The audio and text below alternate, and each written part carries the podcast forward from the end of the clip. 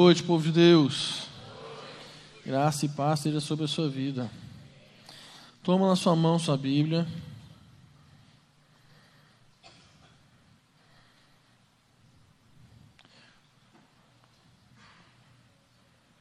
Levanta ela bem alta aí. E vamos todos juntos fazer nossa declaração de fé. Esta é a minha Bíblia. Eu sou o que ela diz que eu sou. Eu tenho o que ela diz que eu tenho. Eu posso fazer o que ela diz que eu posso fazer. Hoje eu serei tocado pela palavra de Deus. Eu audaciosamente confesso que a minha mente está alerta, o meu coração está receptivo. Eu estou pronto para receber a incorruptível, a indestrutível, sempre viva semente da palavra de Deus. Eu nunca mais serei o mesmo Nunca, nunca, nunca, no nome de Jesus. Amém. Pai, mais uma vez te rendemos graças, louvor, adoração, Deus, nessa noite. Ninguém aqui é maior do que o Senhor, ó Deus. Nós te pedimos, ó Deus, uma liberdade, Pai, no teu Espírito Santo, aonde a tua palavra será ministrada, Deus e ela não seja simplesmente lançada e retorne vazia, mas que ela possa cumprir o propósito pelo qual ela será lançada nessa noite, Deus. Ó oh, Pai, e que nós possamos ver nessa noite transformação sobre as nossas vidas. Transforma o nosso entendimento, Pai, transforma a nossa vida, a nossa história, Pai. Ó oh, Deus, que eu seja tão somente um instrumento, usado conforme a tua vontade, Pai, em nome de Jesus. Amém. Abra sua Bíblia comigo no livro de Atos, no capítulo 4. Atos, capítulo 4. Nós vamos ler o verso 31.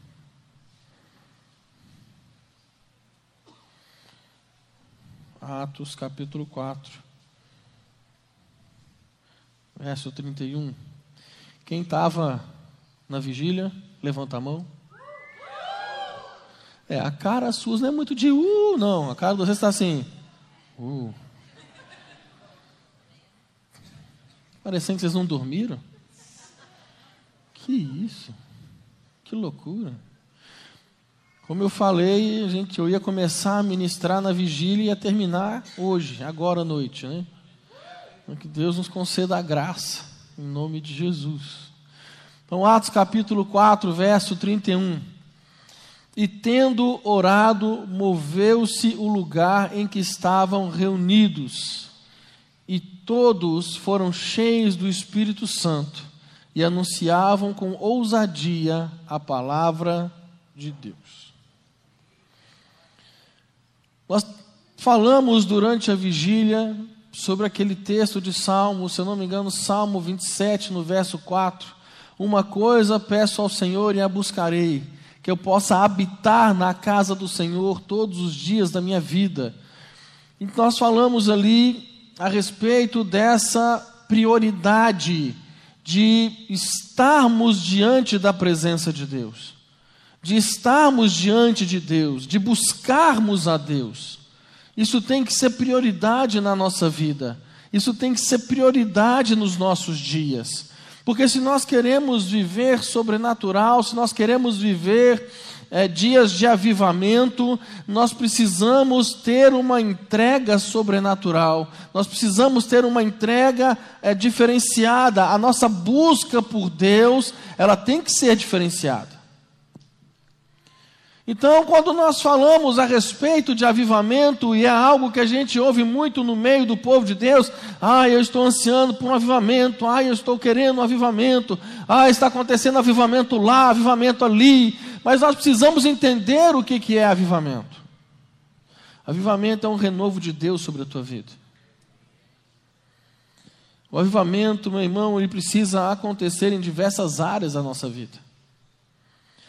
Porque quando a gente fala de avivamento, o que vem à, à mente de muitas pessoas é, é, o poder, é o fogo, é, é, é o roda-roda jequiti, é, é, o cai três, levanta dois, né? Ah, hoje o culto foi uma bênção. Eu caí cinco vezes. Como se a gente medisse a bênção do culto pela quantidade de vezes que você cai. Irmão, eu amo esses moveres de Deus. Eu amo. Eu amo ver Deus usando pessoas, despertando pessoas para o sobrenatural. Isso é maravilhoso, isso é fantástico. Mas nós precisamos entender que avivamento é muito mais do que isso. É muito mais do que isso. Um avivamento ele precisa trazer transformação sobre a nossa vida.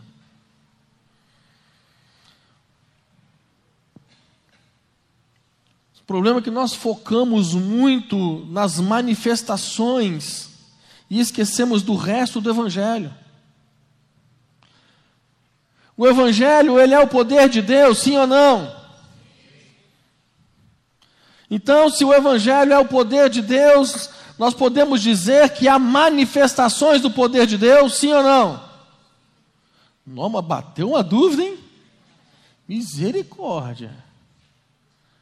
Sim ou não? Sim. Só que o Evangelho não é só isso. O Evangelho também é palavra. O Evangelho também é ensino. Não basta eu ter manifestação de poder sem ensino. Outra coisa que nós precisamos entender, e isso engloba, meu irmão, o avivamento, é que além da manifestação de poder, além da manifestação do ensino, tem outra área extremamente importante que nós precisamos dar atenção. E essa aí talvez vai causar um arrepio na sua vida agora. Essa talvez vai te trazer um. Mas além do poder, além do ensino, tem doutrina. Só que doutrina bíblica, irmão. Quando a gente fala de doutrina, nós não estamos falando de usos e costumes. Usos e costumes são criados por homens. Doutrina não. Pastor, dá um exemplo de doutrina. Lagoinha não tem isso. Tem 40. Sim, vocês estão numa igreja batista que tem doutrina. Tem muita gente repensando se vai ficar aqui ou não. Mas as nossas doutrinas são bíblicas, irmão. Vou dar um exemplo para você. Nós cremos na Trindade: Pai, Filho e Espírito Santo. Nós cremos na ressurreição de Cristo Jesus na ressurreição corpórea de Cristo. Nós cremos na ação e mover do Espírito Santo. Nós cremos na manifestação dos dons espirituais. São as nossas doutrinas. Então, quando nós falamos de, de, de olhar para essas três áreas, porque o que, que nós temos visto? Muita gente falando de avivamento focado no poder. Mas o avivamento não é só poder, o avivamento é poder, palavra e doutrina. Porque poder sem palavra é bagunça. Poder sem o ensino, nós temos heresia.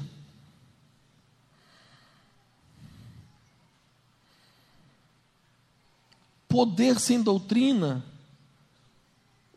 é bagunça. Então precisa ter os três.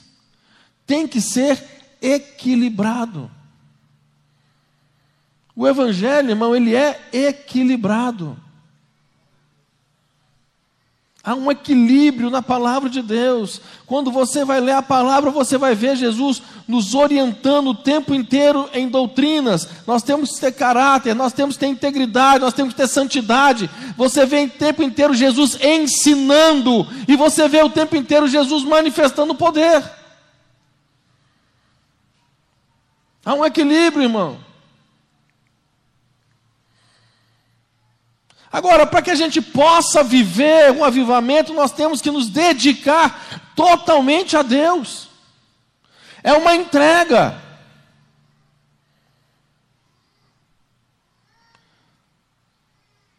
Há um preço a ser pago. O único preço que foi pago, meu irmão, é pela nossa salvação. Agora, o preço a respeito da intimidade com Deus, sou eu e você que tem que pagar. O quão disposto você está para ter intimidade com Deus? O quão disposto você está para se esvaziar de si mesmo e deixar Deus encher você dele? Qual a sua disposição? Nós não podemos, meu irmão, ter medo de avivamento. Nós não podemos ter medo. Acho que chega dessa geração de crentes que tem medo de mover, tem medo de demônio. Não, meu querido. Você não tem que ter medo de demônio, não. Ele que tem que fugir quando você chega em algum lugar.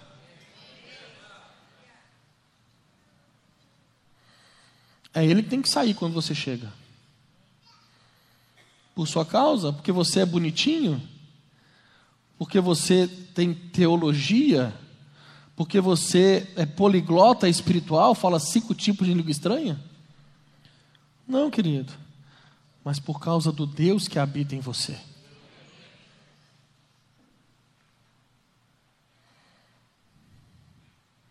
Uns, uns povos que tem medo de manifestação de demônio. Ah, o inimigo se levantou, meu irmão, ele se levanta para cair, já, já é um derrotado, amado.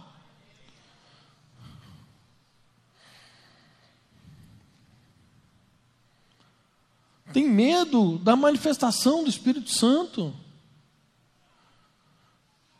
Conheço gente.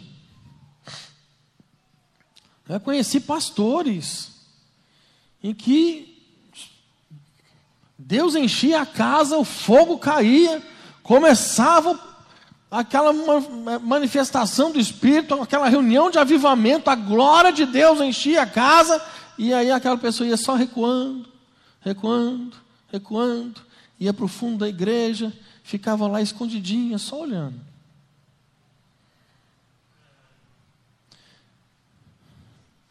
E aí, meu querido, se você é um desses e fica falando assim, ai, eu queria tanto viver o sobrenatural de Deus. Ah, eu queria tanto que viver isso, viver aquilo, ter experiência com Deus. Mas, meu querido, se você não se jogar de cabeça, Deus não vai forçar nada para você viver. Ele te deu algo chamado livre-arbítrio ou escolha. Quem está entendendo? Deixa eu te falar uma coisa, para você entender essa questão da escolha. Deus criou os anjos para a glória dele, para adorá-lo. Então os anjos, eles adoram a Deus em todo o tempo. É o que eles têm para fazer, é o que eles fazem. Adoram a Deus em todo o tempo. Aí Deus cria o homem à sua imagem e semelhança, e coloca no homem a condição de escolha. Para que isso? Porque Deus não quer uma adoração mecânica, quer uma adoração voluntária.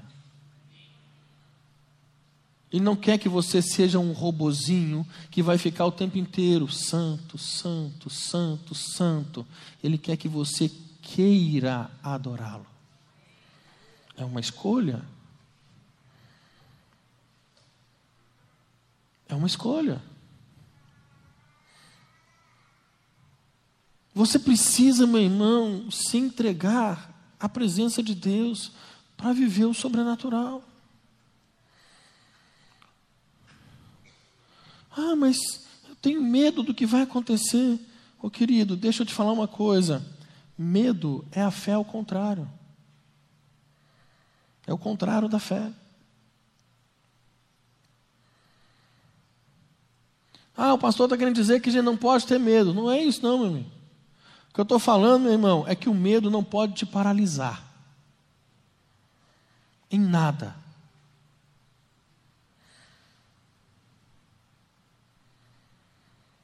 Deus está dando projeto e planos para você. Você não está se movendo por medo, por causa de uma incapacidade de se entregar por completo a Deus.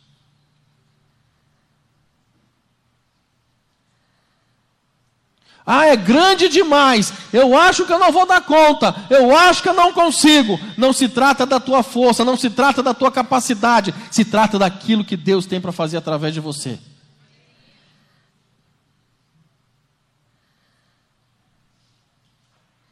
Tem gente aqui que Deus deu um projeto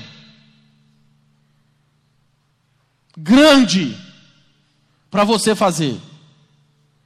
E você não está fazendo por medo.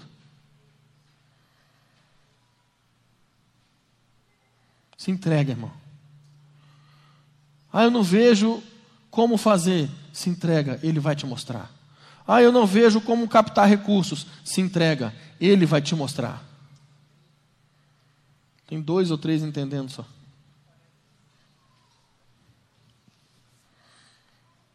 Muita gente não vive coisas sobrenaturais em Deus por causa do medo. Deus te dá a palavra, Deus te dá o sinal. Ele te fala o plano, ele te mostra o projeto. E você não vive por causa do medo. Ah, eu não quero sair da minha zona de conforto.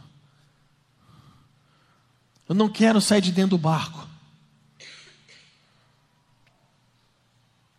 Deixa eu te falar uma coisa, irmão. Segura essa, vaso.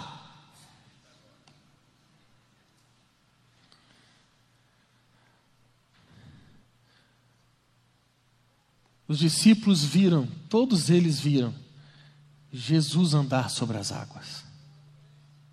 Mas só um andou.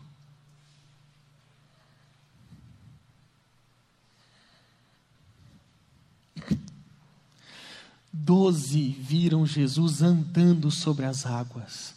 Você está paralisado de ver o que Deus está fazendo na vida dos outros. E Ele está falando com você: vem sobre as águas. E você está parado com medo.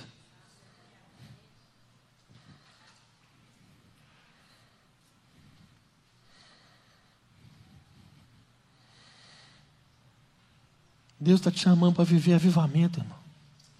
Avivamento na sua igreja, na nossa igreja, avivamento no seu GC, avivamento no seu trabalho, avivamento na sua casa. Ele está te chamando para esse tempo.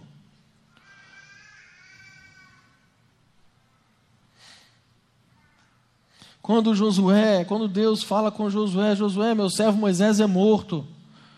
Levanta-te, pega todo esse povo, passa o Jordão, e Deus fala com Josué por três vezes: ser forte, ser forte, ser forte. Por que, que será que Deus repetiu três vezes? Porque a jornada era difícil, porque o obstáculo era grande necessitava de um trabalho muito grande, que aos olhos de Josué poderia ser impossível, mas Deus fala com ele: permaneça firme e seja corajoso. Permaneça firme e seja corajoso. Permaneça firme e seja corajoso. Quem está entendendo? Então vira para o irmão que está do seu lado, aponta seu dedo de profeta para ele e fala com ele: ser forte e corajoso. Mas eu nunca vi profeta tão desanimado na minha vida, Jesus. Oh, meu Deus do céu. Que desânimo esses profetas, Pai. Cadê o povo do Pentecoste? Cadê os pentecostais? Ah, mas não é mesmo. Não é, não. Vira para o irmão. Você é forte e corajoso. Pô, mas nem soltou o ex que te digo. Vamos tentar de novo. Vira para o irmão que está do seu lado. Aponta o dedo de profeta, de homem e mulher de Deus e fala: ser forte e corajoso.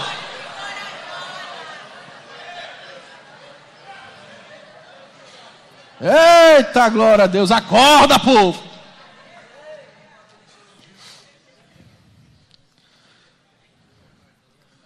Coragem, irmão. Coragem para sair da sua zona de conforto. Coragem para mover no sobrenatural. Coragem para viver aquilo que Deus tem para você. Coragem.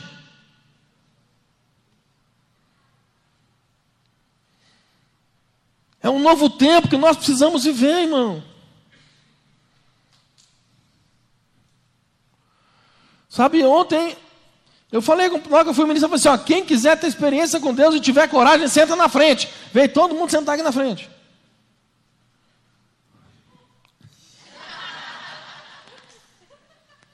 Depois falam que a culpa é minha. Olha lá.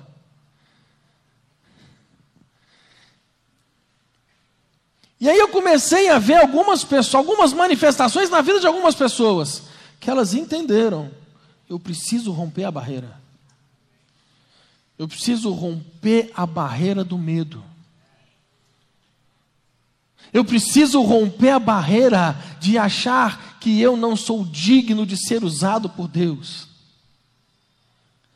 Deixa eu te declarar, falar uma verdade para você, meu irmão. É uma verdade sobre a tua vida, sobre essa questão de você ser digno de ser usado por Deus. Se você quiser, se anota para você deixar na sua casa anotado lá em letras garrafais, colocar nas redes sociais, colocar onde você quiser. Sabe se essa questão de você ser digno de ser usado por Deus? Então, você não é. Mas a graça te basta. É pela graça, irmão. Não é pelo tanto que você merece. Porque se a gente for olhar o tanto que a gente merece, nós não merecemos nada. Mas a graça de Deus opera sobre as nossas vidas. A graça de Deus opera o sobrenatural sobre nós, irmão.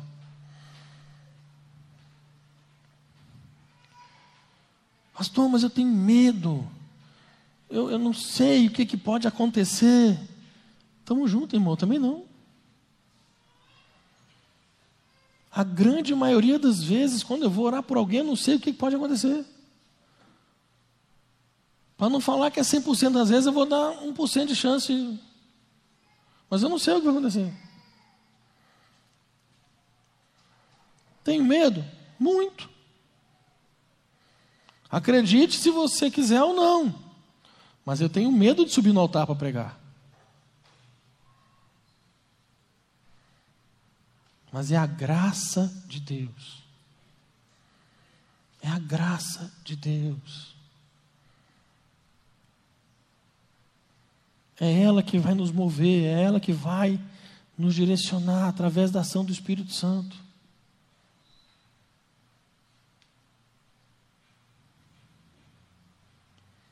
Meu irmão, você precisa romper essa barreira do medo na tua vida. Você precisa sair desse estado, dessa condição. Ah, mas o senhor não sabe, eu tenho medo porque é, é, é, tem, tem, um, tem um gatilho, né? é uma palavra muito utilizada hoje. Né? Eu tenho um gatilho na minha vida que, que isso me paralisa. Meu irmão, hoje esses gatilhos vão ser tirados. Hoje isso vai ser quebrado. Porque hoje Deus está te chamando para ser forte e corajoso. Ele quer te colocar diante de desafios grandes, irmão. Ele quer te colocar diante de grandes situações, mas enquanto você não romper esta barreira, não tem como. Não tem como.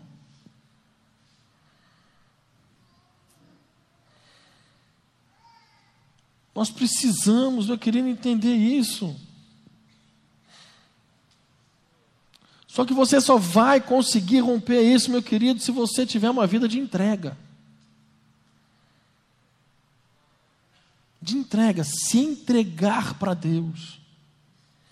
E quando eu falo se entregar para Deus, meu querido, eu não estou falando daquele momento do culto, onde nós fazemos uma, uma, uma oração de identificação, aonde você é confessa Cristo como Senhor. Não é isso que eu estou falando. Eu estou falando de quando você começa a buscar a Deus acima de todas as coisas. Quando você começa a dar importância mais para a presença dEle do que as outras coisas.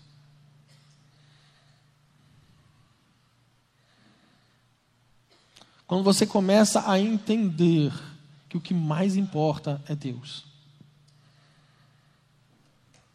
Buscar em primeiro lugar o reino de Deus e a sua justiça, e todas as demais coisas vos serão acrescentadas.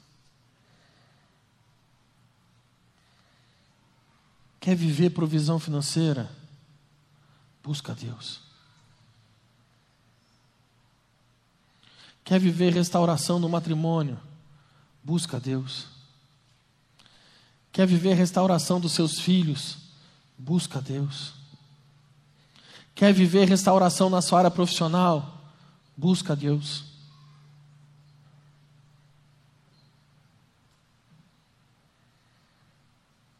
Para aqueles que estão avulsos, estão na pista, quer encontrar um marido, uma esposa?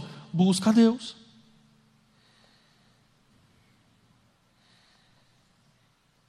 Porque até nisso Deus vai te direcionar, irmão.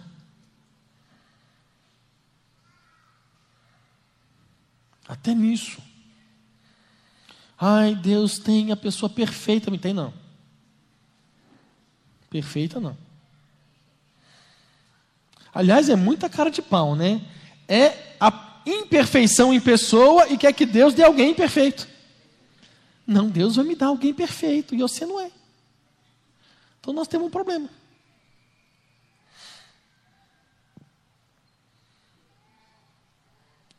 Nós temos que parar, meu irmão, de fazer as coisas sem a orientação de Deus. E é engraçado porque é, nós queremos, vamos tomar decisões. Ah, eu recebi uma proposta de trabalho. Eu, eu, eu, será que eu vou para essa proposta ou eu fico onde eu estou? Aí não busca Deus e toma atitude, a, a decisão da sua cabeça. Ah, eu tô, ah, eu gosto de fulano, eu acho tão, tão bonitinho, acho que eu vou namorar com ele para casar. Mas não consulta Deus, aí faz bobagem, não era aquela pessoa para você, e aí é aquele casamento frustrado. Não busca Deus. Aí você chama a pessoa, irmão, vamos servir no ministério, eu preciso entender de Deus se é para fazer isso ou não. Quando o quesito é trabalhar na obra de Deus, que é a vontade de Deus, aí você vai orar. O resto tudo você não procura Deus. Ai, desabafei.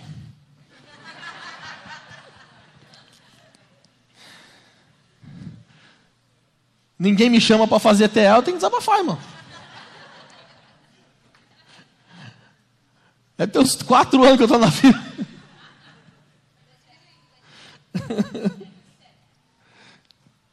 Mas é, irmão. A gente faz tanta coisa sem buscar entender em Deus o que é para fazer.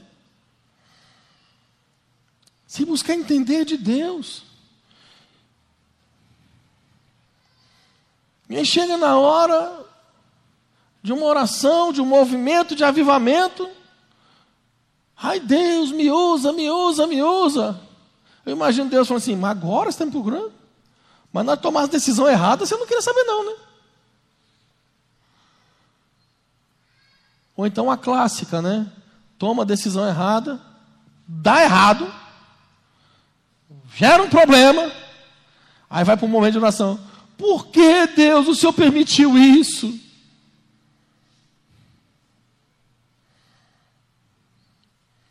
Aí vai conversar com os irmãos. Irmão, como é que você está? Ah, o diabo se levantou contra mim. Eu imagino o diabo sentado assim: Eu não. Você fez isso sozinho. Nem precisei pôr a mão. Só estou aprendendo com você.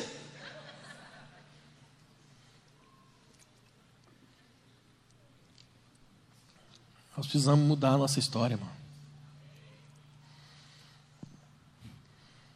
gente precisa ser re realmente conhecidos como povo de Deus.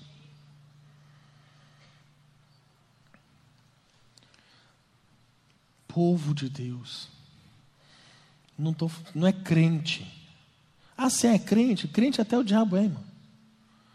Crente é quem crê em alguma coisa.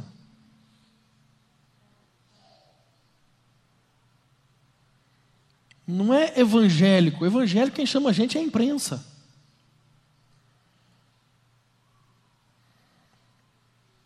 Deus dá para nós outro nome. E você precisa tomar posse desse nome, desses nomes que Deus dá para nós. Deus não te chama de crente nem de evangélico, Ele te chama de nação eleita. Deus não te chama de crente, Ele te chama de sacerdócio real. Deus não te chama de evangélico, Ele te chama de povo santo. Povo de propriedade exclusiva de Deus. Os discípulos, no começo, eles eram chamados como é, os que são do caminho. Você precisa ser conhecido como um servo de Deus, como uma pessoa que tem vida em Deus. Paulo ele fala: não somos como Moisés, que cobria o rosto para é, esconder a glória que saía mas todos nós, com o rosto descoberto, refletimos como um espelho a glória do Senhor e somos transformados de glória em glória. O que você está refletindo, irmão? Medo. O que você está refletindo? Falta de fé que, que você está refletindo? O que, que as pessoas olham para você e falam a teu respeito?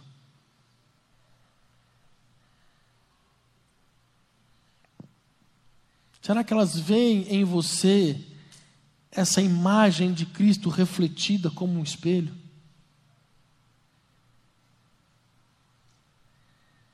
Será que as pessoas olham para dentro da sua casa e veem a sua família como um reflexo de Cristo? Será que as pessoas olham para o seu casamento e veem Cristo sendo o centro dele?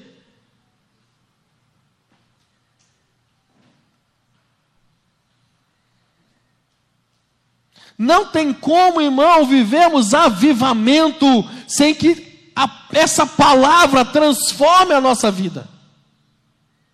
Não tem como. Se nós não formos transformados pela palavra de Deus em todas as áreas da nossa vida, nós não vamos viver avivamento. Nós vamos viver de falar o que está acontecendo em vários lugares, menos na nossa vida.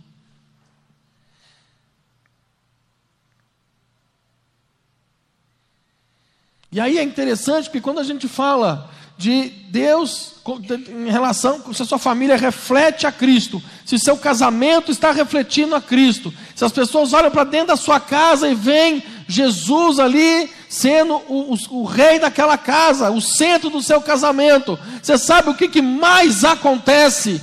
Quando a gente chama para oração e, e, pergunta: tem alguém que está com a família disfuncional, precisa de restauração no casamento, precisa de restauração no seu lar, as pessoas não levantam a mão por vergonha.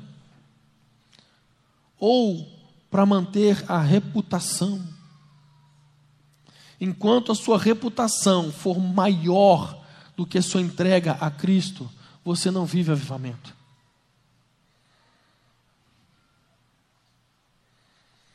A Bíblia fala que Jesus, ele não quis utilizar o que lhe era permitido a Bíblia diz que ele esvazia-se de si mesmo.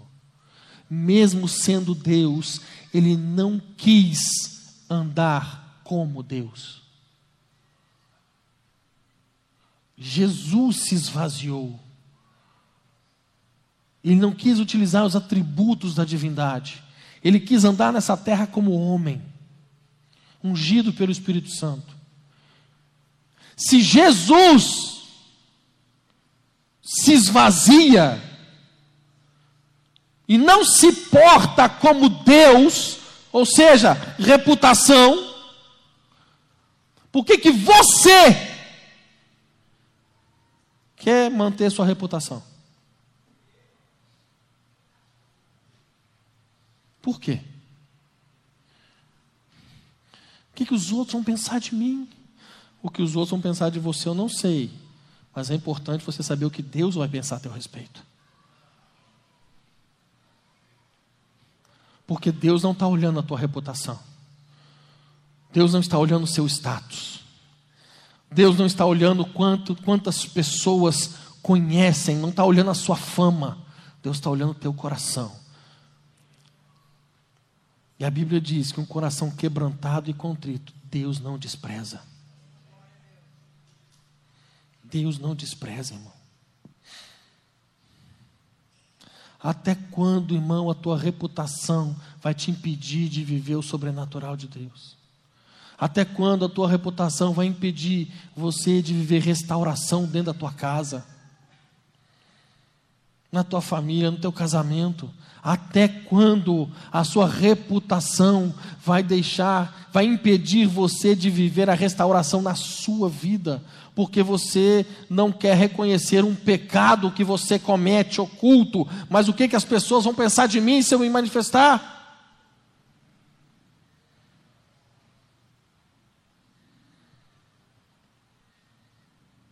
Se entregar para Deus, irmão, é pegar a reputação e jogar na lata do lixo.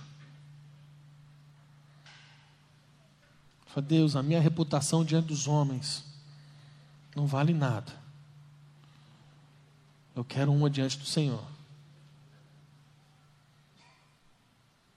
Eu quero uma diante do Senhor.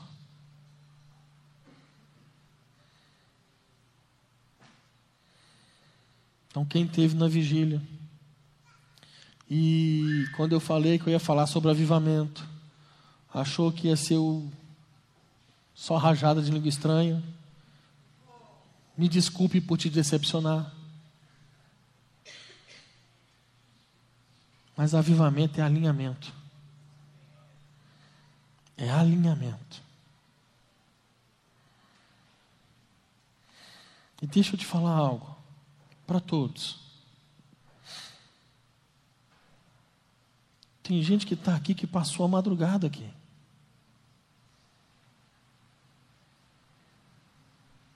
Passou a madrugada. E se dispôs a vir agora.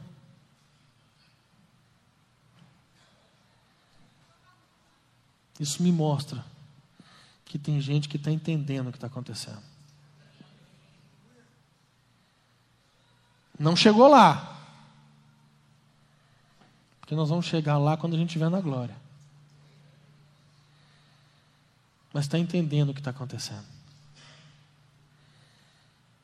Fica de pé no seu lugar, irmão.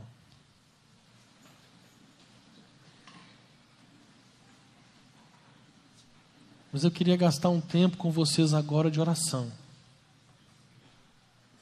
De oração.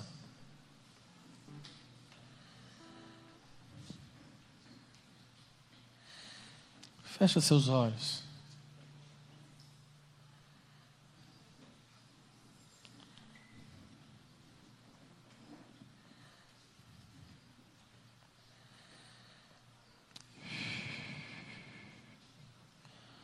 Nós vamos orar, irmão. Eu preciso que. Eu tenho uma percepção no meu espírito que, que você precisa de um tempo para falar com Deus. Assim como o salmista fala: sonda-me, Senhor, e vê se há em mim algum caminho mau. Meu irmão, eu quero te motivar, talvez te desafiar a você fazer essa oração agora. Deus, o que, que precisa ser alinhado na minha vida? O que, que precisa ser alinhado na minha história? Me fala, Senhor, me fala. Traz, Senhor, a mente. Traz sobre a minha vida, Senhor.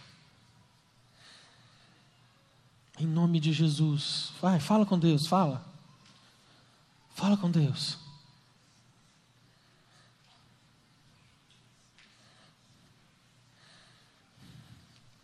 Ore, ore, ore, ore, ore. Você e Deus, irmão.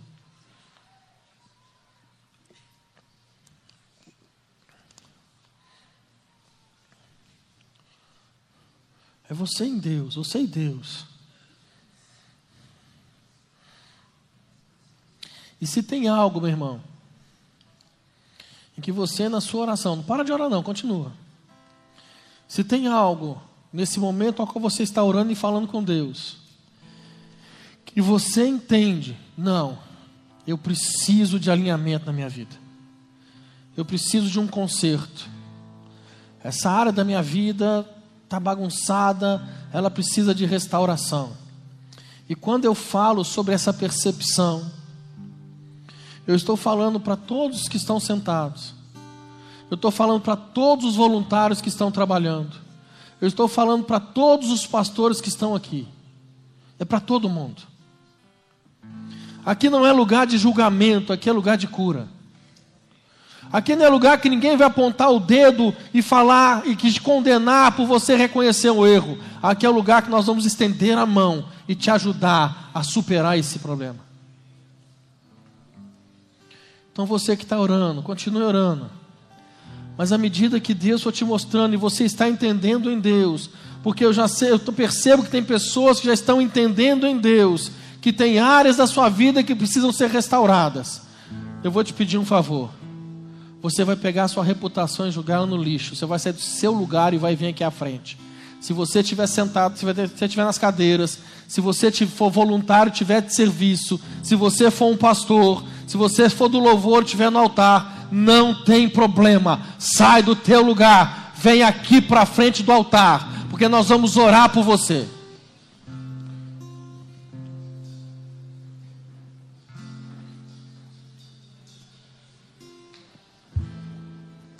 Começa a buscar em Deus, irmão. Começa a buscar em Deus. Começa a buscar nele nele a restauração da tua vida. Começa a buscar nele.